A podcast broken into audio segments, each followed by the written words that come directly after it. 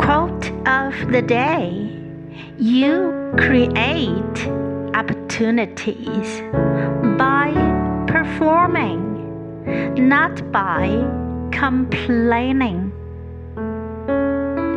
By Muriel Siebert. You create opportunities by performing, not by complaining.